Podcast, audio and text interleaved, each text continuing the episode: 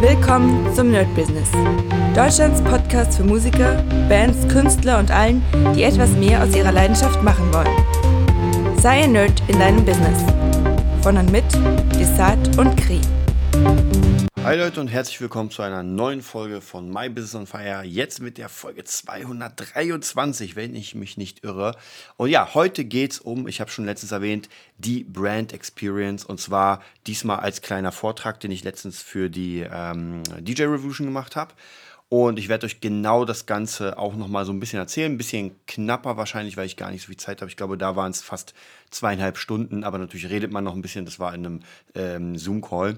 Deswegen werde ich hier so eine Art kleinen Mini-Vortrag machen. Vielleicht, oder ich hoffe auf jeden Fall, dass euch das äh, ein oder andere äh, da was bringt.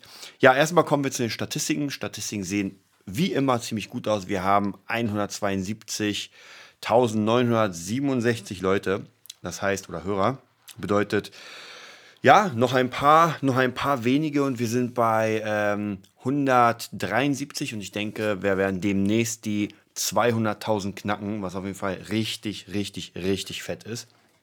Ja, also das heißt, euch gefällt das Ganze. Wir hatten letztens sogar einen Rekord tatsächlich. Ich weiß nicht mehr genau, welche Folge das war, aber das war die Folge, die ähm, in Summe sogar das äh, Jen Majura ähm, Interview geknackt hat, sozusagen, mit ungefähr um den, also mit allem drum und dran waren es jetzt ah, 1500 Hörer, glaube ich, an dem Tag. Also mega geil, freut mich auf jeden Fall sehr. Und ja, ich will gar nicht so viel äh, Zeit verschwenden und euch gleich ähm, über die Bread Experience so ein bisschen was erzählen. Das ist jetzt sehr wichtig für Leute, die einfach ein eigenes Geschäft haben, die vielleicht am Anfang sind oder die auch schon mittendrin sind und sagen, naja, irgendwie es funktioniert zwar, es geht, aber könnte noch ein bisschen mehr. Und ich mm, lerne in letzter Zeit sehr, sehr viele Menschen kennen, tatsächlich, die schon gut im Business sind, also deren Geschäftsidee läuft, ist auch gar kein Problem. Aber sie merken, wenn sie jetzt nicht demnächst doch ein bisschen was triggern an ihrem Geschäft, dann könnte es doch sein, dass die Konkurrenz, die jetzt vielleicht noch gar nicht da ist, ja, sie überholt. Und ähm, da werden wir auch gleich da so ein bisschen drauf eingehen. Aber man darf nicht vergessen, dass einfach die Konkurrenz des nächsten Jahres oder der nächsten, weiß nicht, fünf oder zehn Jahre schon jetzt ausgebildet wird und die Konkurrenz arbeitet nur mit dem neuesten Kram. Natürlich, deren Konkurrenz arbeitet auch mit dem neuesten Kram und so weiter. Also so zieht es nach vorne. Aber ich habe schon sehr viele Läden pleite gehen sehen, die sich einfach überhaupt nicht darum gekümmert haben, was gerade passiert in der Welt und sagen, ey, wir sind seit 20 Jahren da und bleiben auch. und ich glaube, dieses Markensterben oder Unternehmenssterben wird viel, viel schneller gehen, als wir denken, ähm, weil einfach die, die Zeit rennt. Ja, man kann wirklich sagen, das Ganze rennt ohne Ende. Und deswegen müssen wir auf jeden Fall, naja, was heißt hinterherrennen? Vielleicht nicht hinterherrennen, wir müssen einfach up to date sein und zwar mit allem. Und da finde ich dieses Brand Experience und dazu die Customer Journey sehr, sehr interessant, sehr, sehr wichtig, das zu wissen. Und in meinem Vortrag wussten das so gut wie, ja, so gut wie keiner wusste das und waren erstmal ganz schön erstaunt, nicht nur, dass es sowas gibt, weil ich meinen eigenen Namen für irgendetwas kann ich mir auch ausdenken, ist ja vollkommen egal was. Aber sie waren sehr erstaunt, dass ähm, es diese Art gibt, auf seinen Kunden oder auf sein Business zu schauen. Und das überrascht mich auch immer wieder selbst, ähm, wenn ich verschiedene neue Sachen lerne und merke, krass, hättest du es mal vor drei Jahren gewusst. Ja? Aber das wird immer passieren. Also ich wette, in einem Jahr oder vielleicht sogar früher lerne ich wieder was Neues kennen, was mir sagt, oh mein Gott, das ist jetzt der Game Changer. Dann in zwei Jahren merke ich auch wieder, oh mein Gott, das ist der Game und so weiter. Also praktisch bis man irgendwann umkippt. Ja, wichtig ist dabei, einfach dran zu bleiben, einfach sich den neuen Sachen nicht zu verschließen, sondern mal ein bisschen mitzureiten und zu gucken, was kann denn funktionieren und was funktioniert für mich nicht. Ja, ganz unterschiedlich. Und da geht es einfach wirklich darum, das anzunehmen. Okay, kommen wir kurz zum, oder was ist kurz, kommen wir zum äh, Thema der Woche, die Brand Experience. Und ich habe hier vor mir ein kleines ähm, PDF, was ich gebastelt habe. Ähm, ich werde es vielleicht, ich bin mir noch nicht hundertprozentig sicher, weil das bringt ohne den Vortrag nicht so viel. Mal sehen, vielleicht werde ich es auf www.nerdbusiness.de raufhauen, vielleicht auch nicht, ich schaue mal, weil das ist jetzt nicht so viel, was euch was bringt. Wir werden sehen. Okay, kommen wir erstmal zur Brand Experience. Wir hatten es ja letztens schon ganz kurz als Thema, das Markenerlebnis.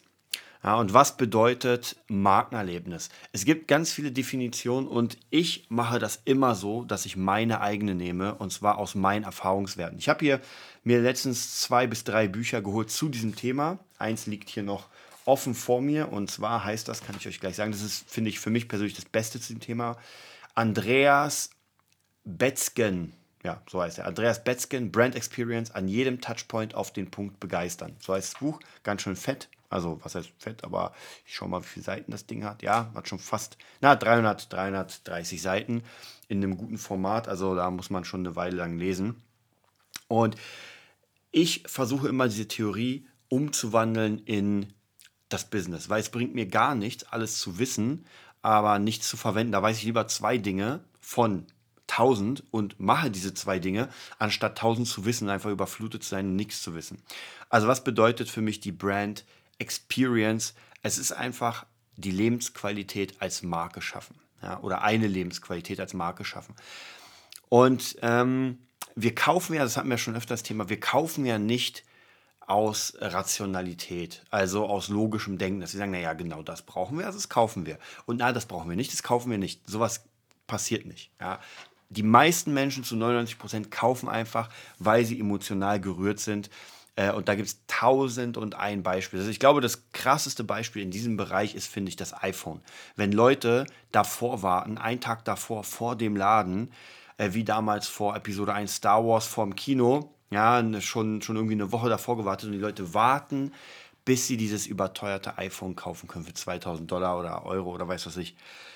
Ähm, brauchen Sie es jetzt unbedingt? Wahrscheinlich haben Sie das Vormodell, ja, also bin ich mir fast sicher. Also niemand kommt mit einem iPhone 5 und sagt, na gut, jetzt brauche ich mal das ganz Neueste. Die meisten werden das Vormodell haben und wollen das nächste, also praktisch die iPhone-Jünger. Und jetzt ist die Frage, brauchen Sie es wirklich? Ja, man könnte noch sagen, ja gut, das Technische, Sie wollen up-to-date sein. Aber, jetzt kommt's, brauchen Sie es wirklich so dringend, dass Sie vor dem Laden campieren und sich darum prügeln, um das zu bekommen? Das glaube ich eher nicht. Und da gibt es einfach tausend Beispiele, wo Leute sich einfach Kredite nehmen für einen fetten Fernseher, für das neue Auto, für die neue Anlage, für den Urlaub und, und, und, und, und. Und das ist dann die Frage, wie schafft es dieses Produkt oder die Marke, je nachdem, was es ist, ähm, das hinzukriegen, dass Leute sich verschulden, jetzt mal im ganz krassen Fall, um das unbedingt zu kriegen. Und ich kann mich noch selbst damals erinnern, dass ich bestimmte Sachen einfach, ich wollte die unbedingt. Ja, es kam die neue Playstation, ich konnte nicht zwei, drei Monate sie ein bisschen runter ist. Ja, ich brauchte sie sofort. Dann die neuesten Games, ja, sie kamen raus, ich musste sie mir holen. Und mittlerweile ist tatsächlich so, dass fast bei also bei ganz wenigen Games, ja, bei, bei, fast null Games bei mir ist es so, ich warte. Ja, ich habe jetzt gerade drei, drei Dinger oder vier Dinger auf der Liste. Ich sag's euch: äh, The Last of Us 2, Dead Stranding, äh, Ghost of, äh, ich habe es vergessen, wie das hieß. Ähm, dann noch XCOM 2 für die Switch. Also es gibt noch ganz viele Spiele, wo ich sage, ah, die würde ich gern haben. Ja, die würde ich gern haben. Und dann muss ich mich natürlich fragen, brauche ich sie denn jetzt sofort? Brauche ich sie wirklich jetzt sofort? Und Tatsächlich habe ich mir keins der Spiele bisher geholt. Erstens, weil ich den vollen Preis erstmal nicht zahlen will, weil ich werde sowieso jetzt nicht spielen. Und ich hatte schon ganz oft, dass ich mir Dinge gekauft habe, weil ich sie unbedingt haben wollte. Ich hatte gar keine Zeit zu spielen und äh, habe sie mal gekauft. Beispiel, also bei Spielen ist bei mir ganz krass. Beispiel, ähm, ja, ihr könnt euch sicher erinnern an Metal Gear Solid 5. So, das habe ich mir ganz am Anfang gekauft als Download. Habe es dann einmal kurz angespielt, hatte dann keine Zeit. Und bis heute, ja, ich habe es heute, glaube ich, im Sale gesehen für 6,99 oder sowas, bis heute habe ich es nicht gespielt. Also ich habe einfach dem ähm, Erschaffer das Geld gegeben, ja, er freut sich und ich habe das Produkt nicht genutzt. Und genauso ist es mit dem Witcher 3. Ich habe Witcher 3 mir geholt auf der PlayStation, glaube ich, und dann nicht gespielt oder so gut wie gar nicht, keine Zeit gehabt. Dann auf der Switch jetzt, also das zieht sich durch alles, weil ich immer, ah, ich brauche das, ich brauche das, ich brauche das. Und es, wie gesagt, das ist diese Lebensqualität, weil ich will das haben, ich will das jetzt haben und dann fühle ich mich besser. Ja, ob ich es jetzt benutze oder nicht, erstmal die andere Frage, aber dieses schon mal erstmal kaufen und besitzen, das ist es. Und die Frage ist, wie erschafft man eine Marke, ein Produkt, das so extrem der Kunde haben will oder eine Dienstleistung, das sagt, ich muss das sofort holen. Ja, ich kann gar nicht warten. Und wenn, dann muss ich mir irgendwie, also beispielsweise Trigger Point. Und das kann man aber auch als Positives sehen. Also man muss nicht ein Produkt erschaffen, was die Leute süchtig macht und dann denkt man sich, ja, das ist nur ein Müllprodukt, sondern man kann auch wirklich ein richtig geiles Produkt erschaffen, wo die Leute sagen, ey, das brauche ich einfach, das ist wichtig für mein, äh, für mein Lebenswohl sozusagen. Ja, dann kommen wir zur nächsten Folie. Ich werde mal Folie für Folie rübergehen. Und ähm, ich hatte hier ein Beispiel von, und zwar, ich mache das jetzt mal so. Für die Älteren unter uns, die werden es ganz sicher wissen. Die Jüngeren, na, das, da wäre ich mir nicht sicher. Was verbindet ihr, wenn ich sage Brille? Na, nochmal, was verbindet ihr? Also ergänzt Brille und 90 Prozent der über 30-Jährigen werden sagen, Vielmann. Ja, weil diese Marke es so unglaublich geschafft hat, dieses Wort zu prägen. Also ich meine, Brille ist ja ein weltumspannendes Wort. Ja, in jedem, überall trägt man irgendwie eine Brille. Und äh, wirklich das so zu schaffen, äh, zumindest im deutschen Bereich, ich weiß nicht, wie es äh, im Ausland ist, aber hier zumindest, das so krass zu machen, dass man diesen Begriff für sich hat, äh, ist Wahnsinn. Ja, also das ist wirklich, und da gibt es immer wieder mehrere Sachen. Und was schafft diese Lebensmarke für eine Lebensqualität? Denn die Brille an sich, ähm, man könnte auch eine andere Firma nehmen. Ja, ich persönlich kenne keine, aber ich bin auch kein Brillenträger, aber trotzdem kenne ich viel Mann. Und was schafft diese Brille? Sie schafft es, dass, der, dass die Person sehen kann. Das ist praktisch, also die gibt einem eine neue Lebensqualität, wenn man jetzt praktisch keine Brille hatte oder irgendwie äh, seine erste Brille bekommt. So, und diese Marke gibt das. Ja? Und dazu hat sie es geschafft, sich so zu prägen, dass sie wirklich, dass man sagt, naja, ich muss natürlich eine Fieberbrille haben, so ein bisschen wie ich brauche eine Rolex. Wer zum Teufel braucht heute noch eine Rolex in der Zeit von äh, Handys und, und digital, alles digital, ja, also die Uhrzeit. Deswegen braucht man ganz sicher keine Rolex. Aber wenn ich so eine 30.000, 40.000 Euro Rolex am Handgelenk trage und in einer bestimmten, äh, in einem bestimmten Metier bin, dann sehen die Leute sofort an meiner Uhr, was ich bin. Ja, klar, ich kann auch der größte Schlucker sein und habe mir gerade eine Rolex für 30.000 geholt, obwohl ich sie nicht leisten kann und Kredit aufgenommen geht auch natürlich. Aber meistens so, dass es einfach ähm, etwas zeigt. Und genauso ist es mit einem Auto. Ja, warum fährt man ein äh, VW und warum fährt man Porsche?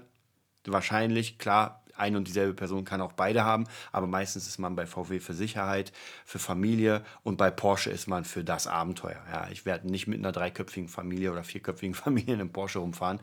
Also da muss, muss man sich so ein bisschen gucken, so auch für sich selbst, wohin will man, wie will man seine Marke prägen und vielleicht ist jetzt sehr hochgegriffen zu sagen, naja, klar, ich will jetzt ähm, in meinem Bereich einfach der Dauerbrenner sein. Es ist möglich, alles ist möglich. Äh, da muss man aber sehr, sehr viel äh, tun dafür. Und kommen wir mal zur nächsten. Ich habe jetzt natürlich ein Bild, das könnt ihr auch nicht sehen, aber hier steht, was ist mit diesem legendären Becher? Ja, einige werden es vielleicht schon wissen, dieser Becher ähm, ganz weiß in einem Lokal und äh, auf diesem weißen ist ein, eine grüne, ich würde sagen Meerjungfrau, nee, wahrscheinlich ist eine Prinzessin, also die meisten werden wissen, Starbucks. Und hier ist es genauso, wenn man sich überlegt, was bringt denn Starbucks? Es gibt ja immer diese Vergleiche, die ihr sicher kennt. Und zwar, man sieht einen ganz normalen Kaffeebecher für 1,99 oder 90 Cent. Und dann sieht man daneben den Starbucks-Becher und 5,99. Und klar kann man jetzt sehen, Starbucks macht das jetzt so, dass, äh, dass die einfach einen normalen Schrott Kaffee oder ich finde die ganz gut. Also mir schmeckt er. Ob er jetzt 5 Euro wert ist, kann ich nicht sagen. Aber er schmeckt mir. Aber ich bezahle gar nicht den Kaffeebecher. Also ich bezahle nicht den Kaffee, sondern ich bezahle das Ambiente. Ja? Ich komme in Starbucks rein mit meinem MacBook, hole mir den äh, riesigen Grande Kaffee mit, mit Schuss oder weiß was ich und setze mich da eine Stunde hin oder zwei und arbeite. Das heißt, ich habe hier nicht nur den Kaffee für 5 Euro bezahlt, sondern ich habe jetzt zwei Stunden äh, Arbeitszeit oder Arbeitsplatz bezahlt sozusagen. Also so sehe ich das. Und ähm, jeder, der bei Starbucks mal war oder schon mal da irgendwie, es ist, es ist einfach eine andere Art von, von ja, wie kann man es beschreiben, von, von, von Erfahrung. Wie gesagt, es ist nicht, ich gehe, das, zu Starbucks, hole mir einen Kaffee und gehe wieder. Also zumindest bei mir ist es nicht so. Ja, gibt viele, die das auch als To-Go-Ding nehmen, aber die meisten, zumindest hier in Berlin, wenn ich mal bei Starbucks bin, sieht man schon, dass die da jetzt die nächste Stunde mindestens bleiben werden. Also wie gesagt, dann kriege ich pro, für die 5 Euro kriege ich auch nochmal eine Stunde da bleiben und einfach das Ambiente genießen. Und das darf man nämlich auch nicht vergessen. Deswegen äh, bei einem Kaffee to go, äh, wo man einfach nur schnell hingeht, an der Theke seinen Kaffee bekommt und wieder abhauen muss, ist das wieder was ganz anderes. Also von dem her, diese Firma, und da gibt es auch wieder mehrere, die haben einfach etwas gebaut, und zwar eine Art, ähm, ich will, nicht, ich will gar nicht sagen Arbeitsplatz, weil nicht jeder Mensch, der dahin geht, geht arbeiten, aber trotzdem einfach, wenn man irgendwie ein Date hat oder einfach nur runterfahren. Für mich ist tatsächlich Starbucks mittlerweile nicht mehr so. Also ich meine, seit Corona war ich schon ewig nicht mehr da, aber irgendwann waren die zu überfüllt. Da hat es mir auch keinen Spaß mehr gemacht. Aber normalerweise gab es Starbucks mit geilen Couch oder Couchen ähm, wo man sich hinsetzen konnte und einfach wirklich da so ein, zwei, drei Stunden. Niemand hat einen gestört. Ja, wenn man noch einen Kaffee wollte, man hat meistens auf jeden Fall noch einen genommen, hat man, ist man runtergegangen und es war einfach so ein, ja, komplett runterfahren, ja, Arbeitsplatz mal wechseln. Also ja, das finde ich auch auf jeden Fall ist so, eine, so ein krasser, krasser Brand. Und jetzt ist natürlich die Frage, so diese Experience, da wir kommen gleich auf die Customer Journey, kommen wir im nächsten. Wir gehen mal zum nächsten, zur nächsten Folge. Customer Journey, der Begriff, wie erlebt der Kunde meine Marke? Und für Starbucks ist es, wenn ich das ja rekonstruieren müsste, wäre das für mich so, dass ich praktisch, äh, wir gehen mal nicht, die, die Marke ist ja schon bekannt. Das heißt, sie zufällig zu finden, das nehmen wir erstmal weg. Das ist auch in der Customer Journey, Journey drin. Aber nehmen wir an, ich sehe jetzt gerade, ich kenne Starbucks, ich sehe den Laden, habe gerade meinen Laptop da und wie erlebe ich das? Ja, ich nehme meinen Laptop, gehe rein, ist erstmal im optimalen Fall ein sehr freundliches Ambiente. Wie gesagt, auch hier nicht überall, aber so habe ich es erlebt und so äh, will ich es wiedergeben sozusagen. Und komme rein, äh, bestelle mir meinen Kaffee oder setze mich erstmal hin auf einem geilen Platz, wo ich alleine bin oder vielleicht mit ein paar Leuten und ganz unterschiedlich, das ist ziemlich viel freier Platz. Ich gehe dann zur, äh, zur Bestellung, gucke mir alles an, werde gefragt, was ich denn noch haben will, kriege noch vielleicht ein Stück Kuchen dazu. Dann gehe ich an meinen Platz wieder, werde aufgerufen, hole mir den Kaffee, setze mich wieder hin, Kopfhörer auf und fange an zu arbeiten. Und das, finde ich, ist ein sehr, sehr schönes Gefühl. Also es ist meine, meine Reise, meine Customer Journey, wie ich das erlebe. Und jetzt gehen wir zum nächsten Punkt. Ich gehe, also ich habe praktisch schon gekauft, wir werden gleich nochmal auf die Punkte explizit drauf gehen. Ich habe schon gekauft. Und was passiert jetzt danach? So dieses Aftermath. Ähm, ich bin ein loyaler Kunde geworden. Das heißt, ich werde wiederkommen. Also es ist nicht so, dass ich da hingehe und sage, ja, okay, es gibt ganz viele Läden, wo ich war und wo ich gemerkt habe, ey, ganz ehrlich, gefällt mir nicht, ich komme da nicht wieder. Bei Starbucks komme ich, jetzt abgesehen von Corona, komme ich immer wieder. Und der nächste und letzte Schritt ist, äh, ob ich Leuten davon erzähle. Ja, und natürlich erzähle ich davon. Wenn ich mich auch mit Leuten treffe, sage ich, ey, lass mal bei Starbucks treffen für irgendwie ein Gespräch, Meeting oder weiß was ich was. Also praktisch, das ist mein Zufluchtsort Nummer eins, wenn ich irgendwie mit jemandem meistens beruflich irgendwie spreche. Aber auch, auch so, wenn ich mich irgendwie mit, mit Freunden treffe und sage, ey, lass mal bei Starbucks was, was trinken, ist einfach eine schöne Atmosphäre. Also es passt praktisch die Customer Journey für Starbucks bei mir äh, funktioniert vollkommen. Und jetzt kommen wir, glaube ich, in der nächsten Folie. Ähm, hier ist nochmal so ein, so ein kleiner, äh, kleiner Satz, den ich gefunden habe, den ich ganz cool fand. Und zwar, Menschen treffen Kaufentscheidungen nicht als einmaligen Akt, sondern durchlaufen viele Schritte bis zur Entscheidung. Und das ist nämlich diese Customer Journey, dass es unwahrscheinlich ist, dass ich etwas sehe und sofort kaufe und mir darüber keine Sorgen oder Gedanken mache, sondern meistens entscheidet, auch wenn ich trotzdem etwas sehe und es jetzt kaufe, passiert etwas in meinem Kopf. Und ähm, das ist nicht so, dass ich das sehe und auch kaufen. Ja, kann vielleicht auch sein, aber wahrscheinlich ist dann irgendwas davor. Also bei mir zumindest funktioniert es nicht so, dass ich informiere mich ein bisschen darüber, ich gucke mir das ein bisschen an. Also es sind schon ein paar Schritte, bevor ich etwas kaufe. Und es ist nicht so, dass ich einfach so ad hoc, ohne, ohne zumindest eine gute Werbung gehabt zu haben für das, äh, dass ich das einfach so mache. Und ja, kommen wir jetzt mal zur, äh, zum Brand Funnel. Den gucken wir uns ganz kurz an, weil der so ein bisschen dazu, äh, dazu zählt. Und zwar, wie funktioniert denn ähm, dieses Prinzip meiner Marke. Ja. Und Marke, man muss das nicht immer denken, dass es ein, eine riesen Coca-Cola oder Apple ist und sowas. Ich meine, auch wenn man selbstständig ist, ist man ja auch eine Marke. Und bei mir, ihr kennt mich ja, bei mir erleben meine ähm, Schüler den Unterricht anders als zum Beispiel woanders. Also zumindest wie ich es gesehen habe oder wie ich es gelernt habe. Bei mir ist es einfach so, ich sag mal nicht immer, aber meistens kommt der Schüler zu mir, kriegt einen Kaffee, man unterhält sich ganz kurz, so wie, wie der Tag war, vielleicht ein paar interessante Sachen. Dann äh, unterhält man sich, was der Schüler so gemacht hat. Also es ist halt eher ganz locker, ein lockerer Anfang und jeder würde von sich behaupten, einen lockeren Anfang zu machen oder zu haben. Das stimmt aber nicht, denn ähm, das ist nur das, was man selbst denkt ist aber nicht das, was man ausstrahlt ganz oft. Und ich mittlerweile aus diesen sehr, sehr vielen Schülern, die ich hatte, habe mir einfach das schon rausgezogen, wie, ich, wie es funktioniert. Und wie es auch bei manchen Schülern einfach nicht funktioniert. Aber auf die habe ich dann natürlich keine Lust. Also dann müssen die einen anderen Lehrer nehmen, die nicht mit, diesem, mit dieser Art von mir klarkommen, sozusagen.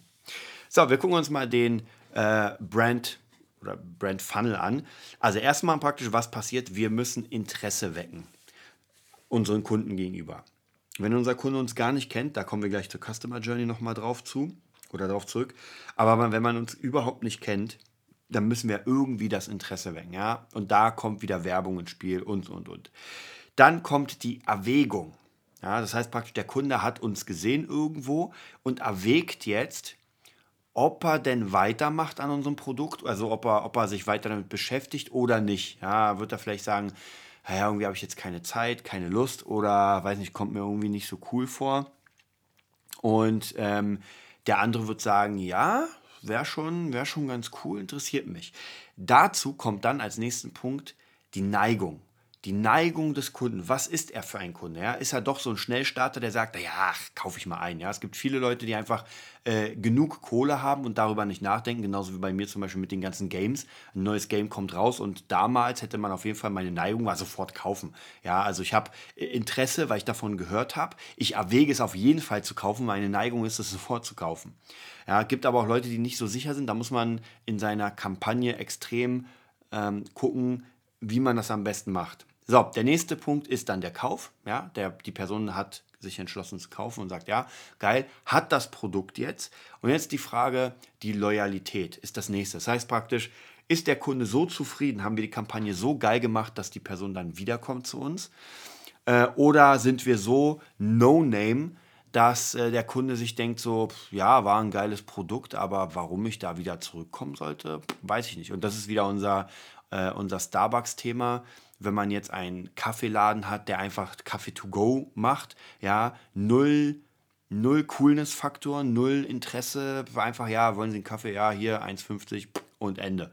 Kein, kein eigenes Logo, kein Flyer, nix, ja.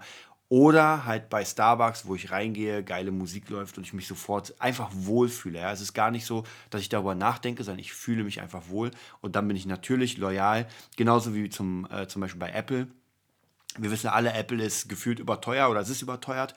Aber ich bin absoluter Apple-Fan, weil alles zusammen funktioniert und gerade arbeitstechnisch funktioniert es für mich besser als Windows. Ja.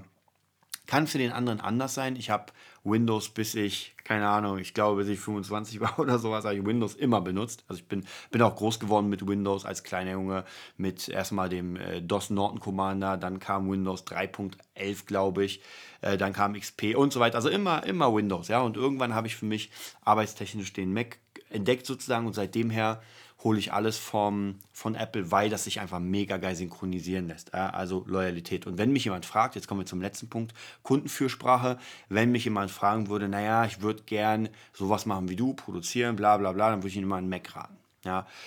Und genauso ist es bei, bei Starbucks, ja, wenn man fragt, ja, kennst du irgendwie einen Ort, wo man irgendwie eine geile Besprechung machen könnte, so ein bisschen locker, leger, wo man ein bisschen nicht zu laut, und dann würde ich sagen, ja, hier ist Starbucks an der Ecke, hast du drei Couchen und kannst dich da hinsetzen und äh, mit deinen Leuten praktisch, ähm, äh, mit den Leuten deinen Talk führen.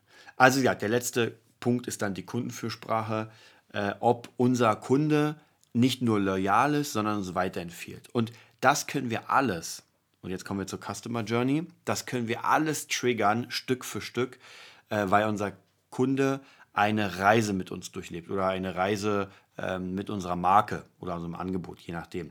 So, ich habe hier ein kleines Bild.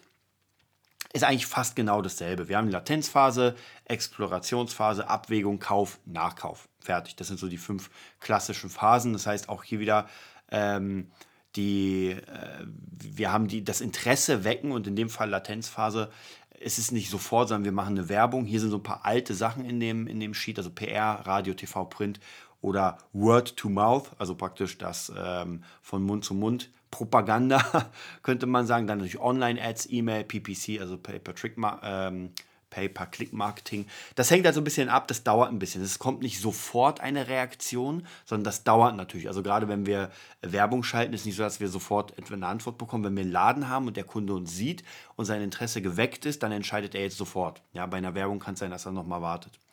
So, dann kommen wir zum nächsten Ähm, dann kommen wir dazu, äh, so ein bisschen ja, Social Proof aufzubauen, könnte man sagen. Und das kommt durch Social Ads, äh, Reviews, Blogs, Medien, die wir haben, Direct Mail to Mail, also ganz verschiedene Arten, wo die Leute uns nochmal finden können, wo, wo die Kampagne vielleicht auch wenn, wenn wir eine E-Mail-Kampagne schalten, wo sie dann dadurch erstmal noch keinen Verkauf bekommen, also kein Produkt, sondern erstmal ein paar Informationen darüber, ob es überhaupt funktioniert ja, dann gibt es dann fünf Leute, die sagen, ja, Alter, das ist, funktioniert unfassbar geil. Also das ist ja Hammer überhaupt.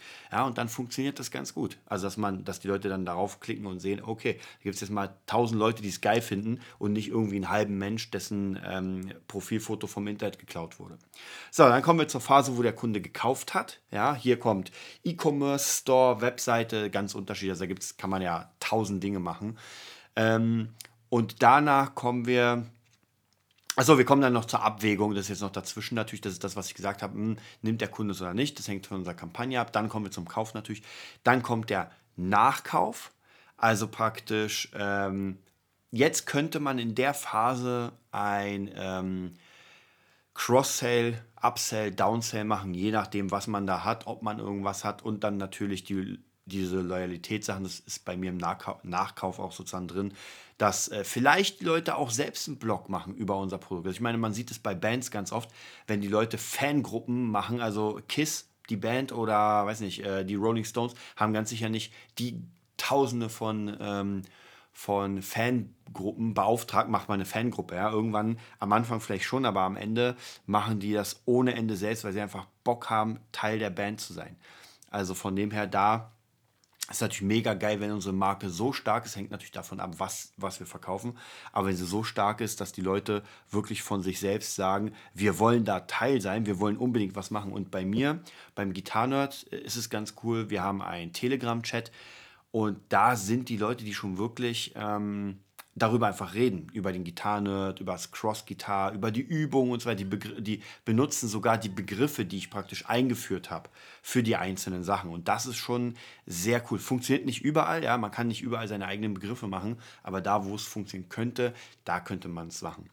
Jetzt noch eine ganz wichtige Sache und zwar die Reise unseres Kunden, die äh, Customer Journey. Wo könnte unser Kunde denn verloren gehen? Das ist auch nochmal eine ganz wichtige Frage, denn es kann ja sein, dass der Kunde beim Abwägen ist und wir keinen Abschluss kriegen. Ja? Also die Leute, wir, wir können beweisen, dass sie draufgeklickt haben auf die Werbung, sie sind in unserem Newsletter, aber irgendwie hat keiner von den 200 gekauft. Und dann müssen wir überlegen, okay, wo sind sie hängen geblieben? Was ist unser Problem hier? Und das müssen wir ein bisschen checken. Oder genauso wie mit der, mit der Promotion. Das heißt, wir haben irgendwie 1000 Produkte verkauft und die Produkte sind eigentlich dafür da, auch beworben zu werden von denen. Also es sind Produkte, wo man anderen Leuten davon erzählen könnte, macht aber keiner.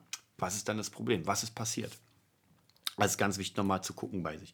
So, jetzt habe ich hier so zwei Sheets mit kleinen Aufgaben. Und zwar, wenn ihr Lust habt, könnt ihr es auf jeden Fall für euer Unternehmen machen. Ähm, Aufgabe erstelle ein eigenes Modell. Das heißt praktisch dieses äh, Customer Journey. Einfach für seinen Betrieb ein eigenes Modell erstellen, wie der potenzielle Kunde es durchlaufen könnte. Also wie könnte er zum Beispiel auf uns aufmerksam werden? Was könnten wir machen, damit wir ihn eher in die Erwägung ziehen, dass er unser Produkt kauft. Ja, was passiert beim Kauf? Ganz wichtig. Also was passiert? Kriegt er eine Mail? Kriegt er ein Willkommenspaket? Äh, kriegt er einen Anruf? Dann natürlich äh, das Nachfassen. Haben wir noch mehr Produkte, die wir ihm anbieten können? Und am Ende diese Loyalitätsphase. Äh, gibt es eine Möglichkeit, den Kunden irgendwie ein Kunde wirbt Kunde Ding zu machen oder sowas. Also ganz viele verschiedene Arten. Ähm, dazu nutzt die Alltagserfahrung oder nutzt die Alltagserfahrung, das heißt praktisch die Kunden, die ihr jetzt schon habt oder hattet, wenn ihr noch komplett neu seid, dann guckt mal so ein bisschen, wie es andere machen. Plane deinen Forschungsprozess, ja, also forschen, ganz wichtig, guckt euch an, wie andere Unternehmen das machen. Das ist ganz, ganz wichtig. Also wie machen äh, Coca-Cola und weiß ich, die richtig fetten Firmen ihre, ihre Sachen, weil da kann man wirklich äh, sehr, sehr, sehr gut, ähm, ja, wie soll ich sagen, äh, sich Ideen holen. Natürlich, klar, wir werden nicht genau dieselben Sachen machen wie Apple, aber trotzdem, vielleicht gibt es eine Kleinigkeit, wo wir sagen, uh, da habe ich nicht dran gedacht. Dann kommt die richtigen Klammern Methode wählen. Das heißt praktisch von den vielen Methoden, vielleicht haben wir fünf Methoden im Interesse wecken, dann haben wir fünf Methoden zum äh, Abwägungsding, dann Verkauf. Also man kann nicht alle nehmen, sondern erstmal nur für sich die richtigen und dann mal ausprobieren. Und dann natürlich Studien mit Kunden auswerten. Das heißt, ich kann immer meinem Kunden ein Formular schicken und sagen, ey, Kunde, wie hast denn, was sind denn deine Erfahrungen? Ja, und das mache ich auch ganz oft, dass ich meine Kunden frage, äh, ja, was ist denn cool, was ist nicht so cool, was könnten wir verbessern? Ja, und dann arbeiten wir nämlich dran. So, Aufgabe 2 ist nochmal so ein bisschen ähnlich, also Forschung betreiben. Was machen große Marken und warum? Ja, da könnt ihr mal gucken, warum McDonald's, Coca-Cola, Apple, Pixar, Disney, Starbucks.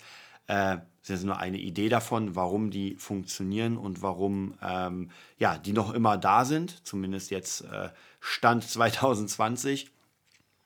Ähm, und wie gesagt, was, was deren Kampagnen ist, wer die, deren Zielgruppe ist, wie sie ihre Zielgruppe erreichen und wodurch sie auch äh, unter anderem ihre Kohle machen. Ja, ist auch nochmal ganz wichtig. Äh, und dann natürlich auch nochmal forschen, warum es äh, Firmen gibt, die das nicht geschafft haben. Ja, es gibt ganz viele Firmen, ich habe hier mal ein paar aufgezählt, und zwar Hertie, Quelle, Sony, Kodak, Nokia. Ja, also warum sind viele dieser Firmen untergegangen oder spielen in bestimmten Arten keine Rolle mehr? Ja, ist auch nochmal ganz, ganz interessant. Ähm, genau, das ist nochmal äh, diese Sache. Und dann haben wir noch jetzt gerade meinen Rechner ein bisschen runtergefahren. Ich muss ihn nochmal schnell hochfahren, damit ich hier sehe, was passiert. So, wofür steht deine Marke? Auch nochmal ganz wichtig zu sagen, das ist vielleicht diese Wertesache, dass man guckt, wofür steht denn die Marke? Ja? Steht die für Sicherheit? Steht die für Zuverlässigkeit? Äh, stehen wir für Schnelligkeit? Und so, so drei Punkte wählen, also drei Worte nehmen, die das beschreiben. Und dann nochmal, kann ich jedes dieser einzelnen Worte für meinen Kunden zum Erlebnis machen? Das bedeutet, wenn meine Marke für Sicherheit steht, dann gucke ich, wie ich die Sicherheit, wie, wie der Kunde es erleben könnte. Ja, wenn ich Autos verkaufe, dann könnte ich vielleicht Special Gurte reinbauen oder ein Special Airbag-System. Ja, wenn ich sage familienfreundlich, dann könnte ich sagen, ja, auf jedem unserer Produkte ist ein kleiner Aufkleber, äh, wo ein lustiges Baby drauf ist. Also da gibt es tausend Möglichkeiten, auch hier die einzelnen Werte nochmal rauszubringen. Und das ist ganz wichtig. Das ist sehr, sehr wichtig, dass man seine Werte oder die Werte des Unternehmens kennt.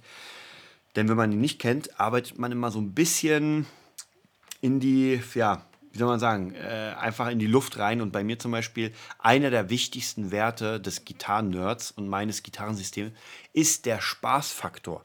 Und deswegen habe ich lange aufgegeben, ähm, wie soll ich sagen, die, dieses, ich werde euch alles beibringen, so perfekt ohne. Darum geht es nicht. Musik soll Spaß machen. Und wenn man vielleicht in ein Orchester gehen will und sagen will, man will jetzt die krassesten Sachen spielen vom Blatt und und, dann passt man einfach nicht in den Gitarrenhirt rein. Das ist ganz einfach. Man passt da nicht rein. Gitarrenhirt ist Rock'n'Roll. Gitarrenhirt ist äh, eine Lebenseinstellung sozusagen. Es soll einfach, wie gesagt, Spaß machen, ohne ohne einen Anspruch auf Vollständigkeit zu haben. Ja, wenn, wenn irgendjemand merkt, ah ja, den Song, der wird aber anders gespielt, das ist vollkommen egal, weil es aber so geil klingt. Und man kann es ja trotzdem so spielen, wie man will. Also von dem her ganz wichtig, hier geht es um Spaß, Spaß, Spaß und nicht unbedingt um, äh, wir müssen jetzt knallhart hier arbeiten. Natürlich will man besser werden, das ist gar keine Frage. Es ist natürlich kacke, wenn man ähm, mein Produkt macht und nicht besser wird. Ja, würde ja keinen Spaß machen. Aber darum geht es ja, dass man mit Spaß besser wird und Stück für Stück diese ganzen, ich sag mal in Klammern, schwierigen Sachen äh, so locker von der Hand schüttelt. Ja, das war's mit unserer Branding-Folge. Jetzt doch ein bisschen länger als ich wollte, aber ist ja gar kein Problem. Eine wichtige Sache, also wie gesagt, für jeden von euch, der irgendwie ein Unternehmen hat, der es irgendwie aufbauen will oder irgendwas damit zu tun hat, kann ich auf jeden Fall empfehlen. Erstens, also wenn er Bock hat, sich dieses fette, dicke Buch hier zu holen, und zwar nochmal Brand Experience, an jedem Touchpoint auf den richtigen Punkt begeistern, von Andreas Betzgen. Äh, der hat auch, der hat glaube ich vier Bücher in dieser Art, sind alle ziemlich gut, sind ein bisschen älter, ich glaube von 2015, aber trotzdem finde ich die persönlich sehr, sehr, äh, ja, äh, up to date. Und ansonsten natürlich hier einfach mitmachen und einfach sich das mal angucken, sich das mal, äh, man, kann, man kann wirklich Unternehmen am Reißbrett planen. Ja? Wie das dann natürlich ausgeht, ist nochmal eine ganz, ganz andere Frage. Aber zumindest, wenn ich einen Plan habe auf dem Reißbrett, wie es gehen könnte, ist es tausendmal besser, als wenn ich einfach irgendwie anfange und man sehe Rosins Restaurants, gar keine Ahnung habe und dann irgendwie merke, ja, mein Laden ist voll, aber ich mache noch immer Minus, warum denn das? Oh ja, klar, auf jede Speise, die ich rausbringe, zahle ich drei Euro drauf. Ja, also von dem her äh, klar, wenn ich alles umsonst anbiete hier, dann werden schon die Kunden kommen. Aber will ich die? Wahrscheinlich nicht. Ja, ich wünsche euch ein, eine mega geile und erfolgreiche Woche. Ich freue mich sehr auf jeden Fall, dass ihr noch immer dabei seid und die Zuschauerzahlen oder Zuhörerzahlen ohne Ende steigen. Ich habe letztens einen äh, Podcast mitgemacht und zwar zum Thema Produzieren beim Singer-Songwriter-Podcast. Ähm, ich habe nächstes Mal die Interviewerin, ich werde sie dann vorstellen, auch hier, sie macht auch hier einen Podcast zum Thema Singer-Songwriter, also praktisch, wie sie das Ganze erlebt, was sie gemacht hat, wird auf jeden Fall mega interessant. Und ja, ich freue mich auf die weiteren Folgen. Macht's gut, bis bald. Das war die neueste Folge vom Nerd Business Podcast. Wir hoffen, es hat dir gefallen und bitten dich darum, uns eine 5-Sterne-Bewertung bei iTunes zu geben. Vier Sterne werden bei iTunes schon abgestraft. Also gib dem Podcast bitte die 5-Sterne-Bewertung und teile uns auf Facebook, Instagram und schicke ihn an deine Freunde. Wir leben davon, dass du uns hilfst, unsere Message zu verbreiten. Wir danken dir vom ganzen Herzen dafür. Abonnier den Podcast, teile ihn mit deinen Freunden und wir hören uns in der nächsten Folge, wenn es wieder heißt, bist du ein Nerd in deinem Business? Nerd Business.